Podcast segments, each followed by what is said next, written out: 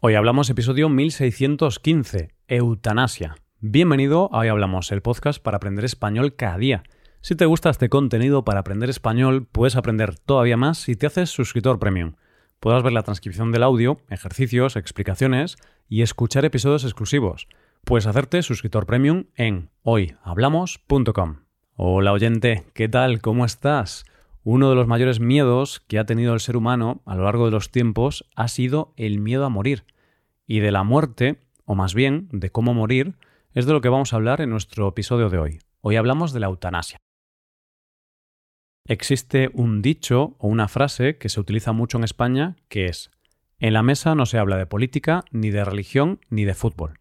Esta frase, en el fondo, quiere decir que hay temas que cuando se sacan en una conversación son conflictivos, no porque sean temas tabú, sino porque cuando se habla de estos temas es difícil mantener la pasión a un lado y solo centrarse en la racionalidad.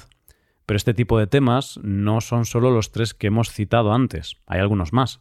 Estos temas conflictivos son aquellos que cuando se sacan en una conversación, de repente se hace un silencio incómodo o una persona tiene una visión muy férrea y otra tiene una visión contraria y las dos personas no se pueden entender entre ellas y no son capaces de entender por qué la otra persona piensa así. Y la conversación acaba con discusiones, gritos y poco entendimiento entre las partes. ¿Sabes de qué te hablo? ¿Verdad, oyente? pues bien, nosotros hoy vamos a tratar uno de esos temas donde no hay puntos medios y donde la mayoría de las opiniones están muy polarizadas en la sociedad. ¿De qué vamos a hablar hoy? De la eutanasia. ¿Qué es la eutanasia? Podríamos decir que la eutanasia es el procedimiento médico consciente, intencional y voluntario mediante el cual se le pone fin a la vida de un paciente terminal o un paciente con alguna enfermedad crónica que le provoca sufrimiento físico o psicológico insoportable. Un paciente sin expectativa alguna de mejoría, y se le pone fin a su vida para ahorrarle mayores sufrimientos y dolores. Es decir, una persona llega a un momento de su vida en que tiene una enfermedad terminal y no tiene ninguna posibilidad de mejorar o de curarse. Esa persona, de manera voluntaria, decide que no quiere seguir sufriendo y quiere acabar con su vida, quiere morir. Pero esta persona no puede hacerlo ella misma, por lo que requiere que alguien le ayude a morir. Dicho de forma más cruda, necesita que alguien la mate. Eso es la eutanasia. De hecho, la etimología de la propia palabra viene del griego, de las palabras eu, que significa bueno, y Que significa muerte. La unión de estas dos palabras nos daría el significado de buena muerte. La eutanasia es un tema controvertido y en nuestro país, hasta hace muy poco tiempo, era ilegal y no estaba regulada por ley. Pero hoy por hoy tenemos una ley que regula de manera legal este proceso. En esta ley se dice que la eutanasia es un derecho y, por lo tanto, la prestación de ayuda para morir es gratuita y tiene que ser facilitada por nuestro Sistema Nacional de Salud. Es decir, una persona que solicita la eutanasia, si cumple los requisitos, debe ser atendida de manera gratuita por nuestro sistema de sanidad público. Este procedimiento se puede dar de dos maneras diferentes. Por un lado, se puede realizar de manera que el profesional médico sea quien suministre la sustancia letal al paciente de manera directa, pero puede ser también que el médico facilite la sustancia y que sea el paciente quien se lo autoadministre. ¿Cuáles son los requisitos para poder solicitar la eutanasia en España? Lo primero de todo es que hay que tener nacionalidad española o ser residente en nuestro país y ser mayor de edad. Una cosa importante es que hay que tener pleno uso de las capacidades mentales y ser consciente en el momento de la solicitud. Si el paciente tiene algún tipo de problema mental, no podrá pedir la eutanasia. Un médico tiene que certificar que el paciente sufre una enfermedad grave incurable o un padecimiento grave, crónico e imposibilitante. En el caso de que la persona enferma esté tan mal que no pueda solicitar ella misma esta prestación, lo puede pedir una tercera persona en su nombre, siempre y cuando exista un documento de voluntades anticipadas o un documento similar donde el paciente haya manifestado su deseo expreso de recibir la ayuda para morir.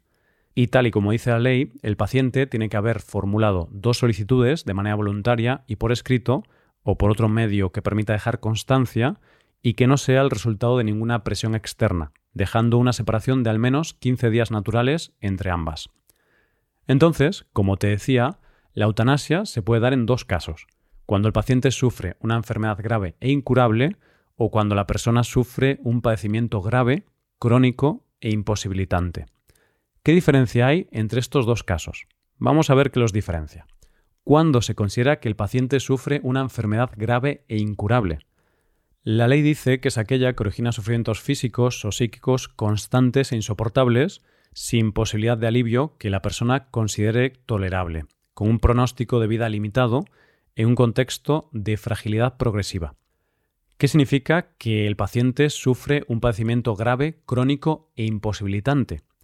La ley dice que se refiere a limitaciones que inciden directamente sobre la autonomía física y actividades de la vida diaria, de manera que no permite valerse por sí mismo, así como sobre la capacidad de expresión y relación y que llevan asociado un sufrimiento físico o psíquico constante e intolerable para quien lo padece, existiendo seguridad o gran probabilidad de que tales limitaciones vayan a persistir en el tiempo sin posibilidad de curación o mejoría apreciable.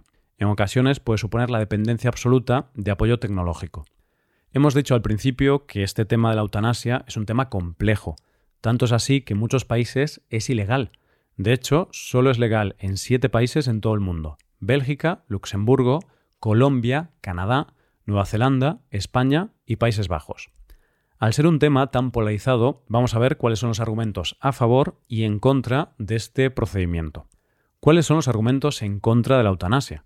Uno de los principales argumentos en contra de la eutanasia es que la eutanasia no deja de ser un asesinato.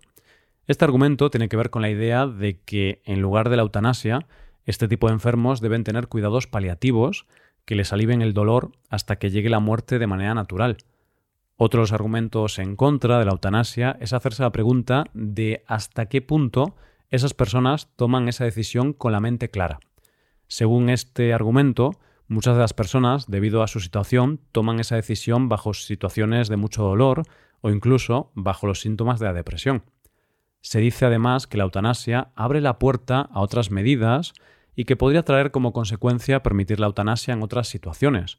Por ejemplo, en casos de niños enfermos, personas con enfermedades mentales como la depresión, o que a la larga podría ampliarse a todo aquel que quiera acabar con su vida. Quizá el argumento más destacable en contra de la eutanasia tiene que ver con la ética y la moralidad. Por un lado, ir contra lo sagrado de la vida.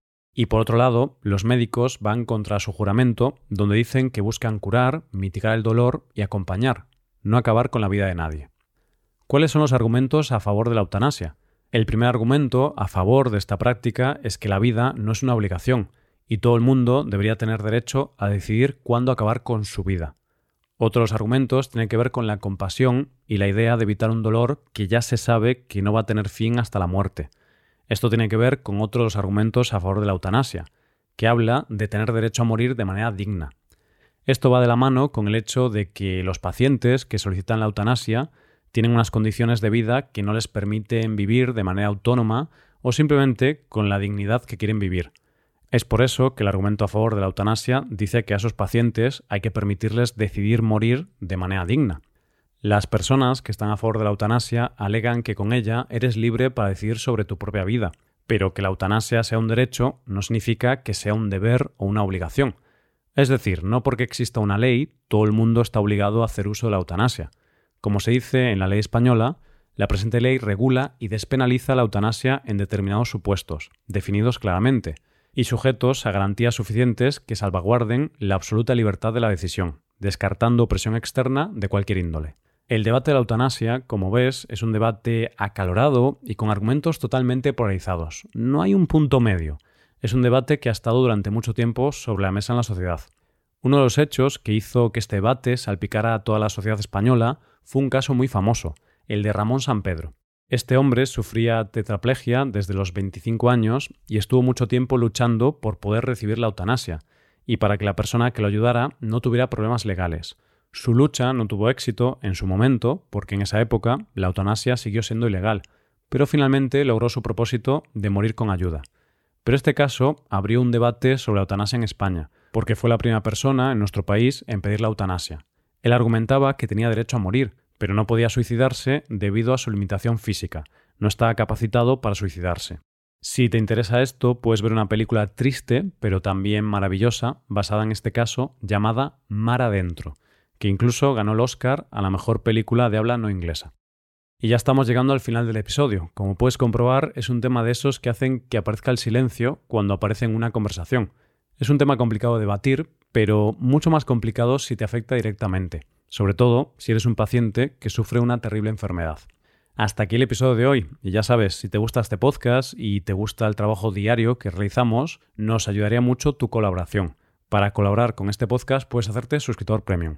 Los suscriptores premium pueden hacer la transcripción y ejercicios y explicaciones. Hazte suscriptor premium en hoyhablamos.com. Muchas gracias por escucharnos. Nos vemos en el episodio de mañana. Pasa un buen día. Hasta mañana.